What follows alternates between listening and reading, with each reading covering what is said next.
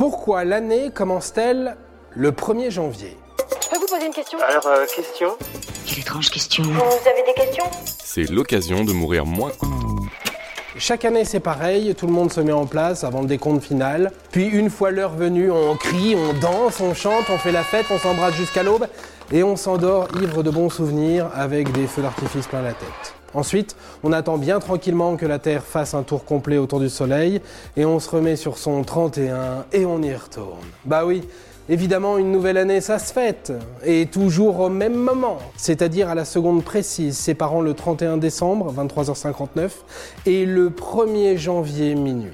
C'est du moins le cas pour la majeure partie du monde, normé par le calendrier grégorien, c'est celui qu'on utilise habituellement. Ce n'est pas le seul calendrier en usage dans le monde. Les Chinois, par exemple, fêtent la nouvelle année entre mi-janvier et mi-février, leur calendrier étant calculé sur le cycle lunaire et sur le cycle solaire. Le calendrier arabe, lui, basé uniquement sur le cycle de la Lune, voit son nouvel an se décaler chaque année comme le mois de Ramadan d'ailleurs. Vous n'aimez pas le nouvel an? On dirait que tout recommence. Mais revenons un peu à notre cher calendrier grégorien. Pourquoi l'année commence-t-elle le 1er janvier et pas le jour de votre anniversaire par exemple, à moins que vous soyez né un 1er janvier, quand même un peu ballot. Pour le savoir, il faut faire un peu d'histoire. Ce sont les Romains qui établissent pour la première fois le calendrier composé de 355 jours. Basé sur les cycles de la Lune, ce calendrier a été développé par Numa Pompilius, successeur direct de Romulus, le fondateur éternel de la cité. La classe, non? Dans ce système, l'année commençait en mars en l'honneur du dieu romain de la guerre.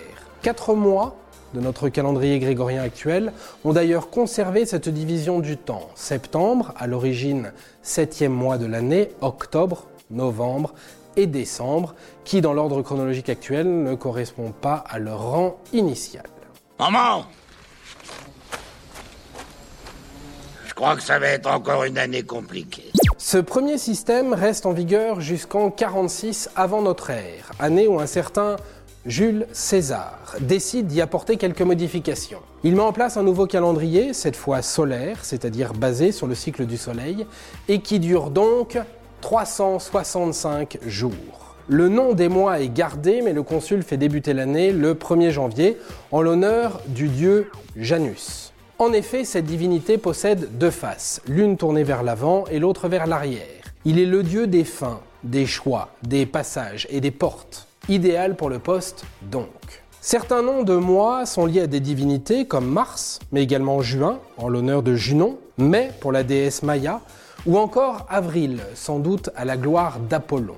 Jules César et son fils adoptif Auguste donneront quant à eux les noms aux mois des grandes vacances, juillet et août. Je t'en porte sur moi C'est insensé Il me faut le coup tous les ans Le problème, c'est qu'une année ne dure pas exactement 365 jours.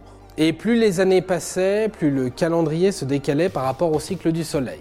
C'est en 1582 que le pape Grégoire VII trouve définitivement la solution au problème en introduisant les années bissextiles, tous les 4 ans pour rééquilibrer la balance. Et voilà comment le calendrier julien est devenu notre calendrier grégorien. Et Jésus dans tout ça Eh bien écoutez, selon la tradition chrétienne, il serait né le 25 décembre, jour de Noël. Rapidement, certains chrétiens font correspondre le 1er janvier, nouvel an romain, à la circoncision du jeune prophète. Si toute la communauté chrétienne n'est pas d'accord sur ce point, l'idée a quand même fortement contribué à définitivement définir le 1er janvier comme jour de l'an.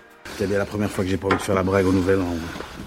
Allez, une dernière petite info cool avant de vous quitter. Le 1er janvier, c'est aussi le jour où tous les Sud-Coréens grandissent d'un an. Non pas que tout le monde naisse en même temps dans le pays, mais l'âge est calculé en fonction de la même date, le 1er janvier, et ce, pour tout le pays. Et voilà, maintenant, vous savez tout. Au revoir, messieurs, dames. C'est ça la puissance intellectuelle. Sapristi